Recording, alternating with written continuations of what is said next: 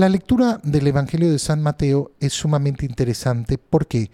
Porque no nos narra propiamente la ascensión. Es decir, no nos dice cómo el Señor ascendió a los cielos.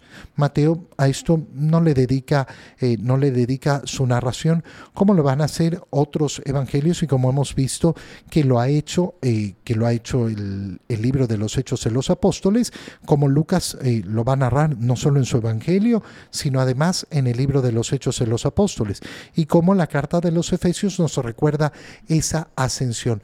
Pero Mateo lo que quiere es presentar la esencia del día de la ascensión.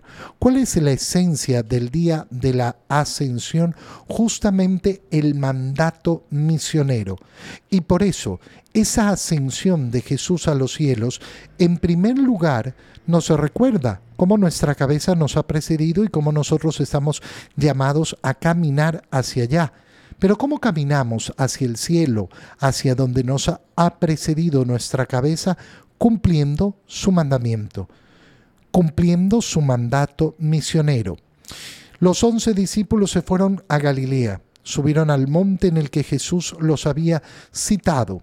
Cuando ven a Jesús se postraron ante él, es decir, realizan un acto de adoración, reconociendo su divinidad, aunque algunos titubeaban.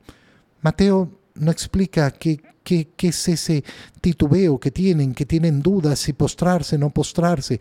Por eso ese, eh, esa ascensión va a significar efectivamente también ese reconocimiento, sí, este es el que resucitó, el que ascendió a los cielos, es verdadero Dios y verdadero hombre. Y entonces Jesús se les acerca y les dice, me ha sido dado todo poder en el cielo y en la tierra.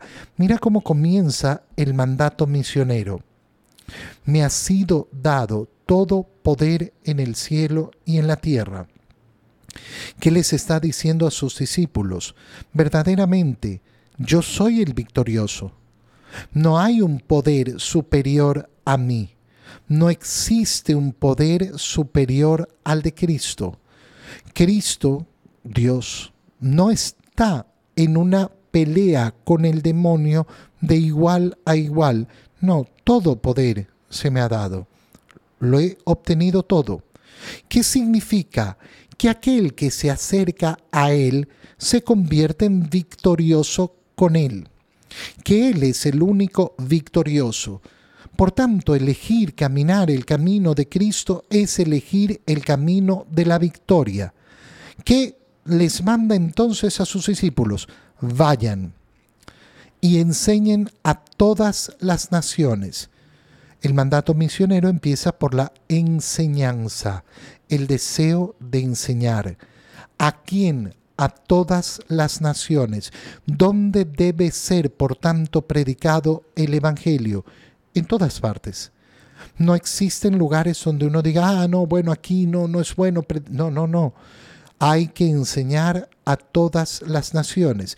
Y mira qué importante es darnos cuenta de que hay que enseñar. Hay que enseñar. Es decir, ¿cuál es la primera misión que va a tener que cumplir la iglesia? Enseñar, enseñar.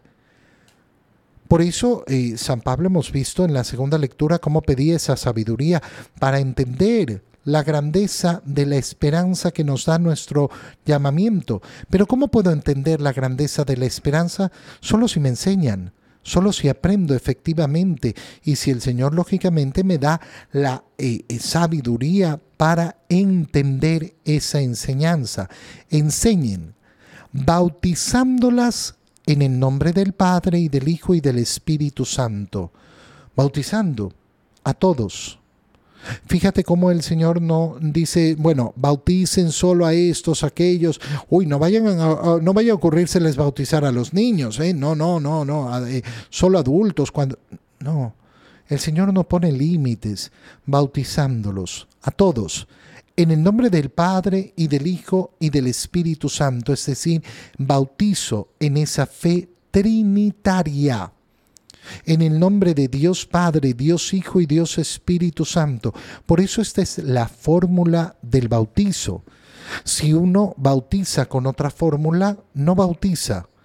Yo te bautizo en el nombre del Padre y del Hijo y del Espíritu Santo, y enseñándoles a cumplir todo cuanto yo les he mandado. Fíjate en esta frase, porque repite el Señor, enséñenles, bautícenlos, enséñenles. ¿Por qué tiene que repetir el tema de la enseñanza? Porque la enseñanza es permanente. No, les enseño para que puedan recibir el bautizo. Pero una vez que reciben el bautizo, tienen que seguir enseñándoles. No ha terminado el proceso de aprendizaje. Aquel que cree que ha llegado al final de su proceso de aprendizaje está loco. Siempre tenemos que aprender. Siempre tenemos que aprender más, siempre tenemos que profundizar más el conocimiento de nuestra fe. Y en segundo lugar, enseñándoles a cumplir todo, todo cuanto yo les he mandado, todo. Mira, lamentablemente por lo menos aquí, en, este país, en el Ecuador, eh, yo noto que muchas personas tienen problemas para entender qué significa todo. Todo significa todo. No significa algo, no significa la mayoría, no significa mucho todo significa todo. Por eso cuando uno le pregunta a una persona, oye, ¿tú cumples lo que manda el Señor? Ay, sí, yo cumplo. ¿Comulgas? Ah, bueno, eso, eso no. Entonces no cumples todo. Y el Señor nos ha mandado enseñar a cumplir todo. ¿Por qué? Porque tenemos que cumplir todo lo que nos ha mandado, no una parte. Y qué precioso el final de esta escena. ¿Por qué? Porque nos dice el Señor, sepan que yo estoy con ustedes. Todos los días hasta el fin del mundo el Señor está. El Señor ha ascendido a los cielos, pero está con nosotros. No nos ha abandonado. Qué bonito es sentir su compañía.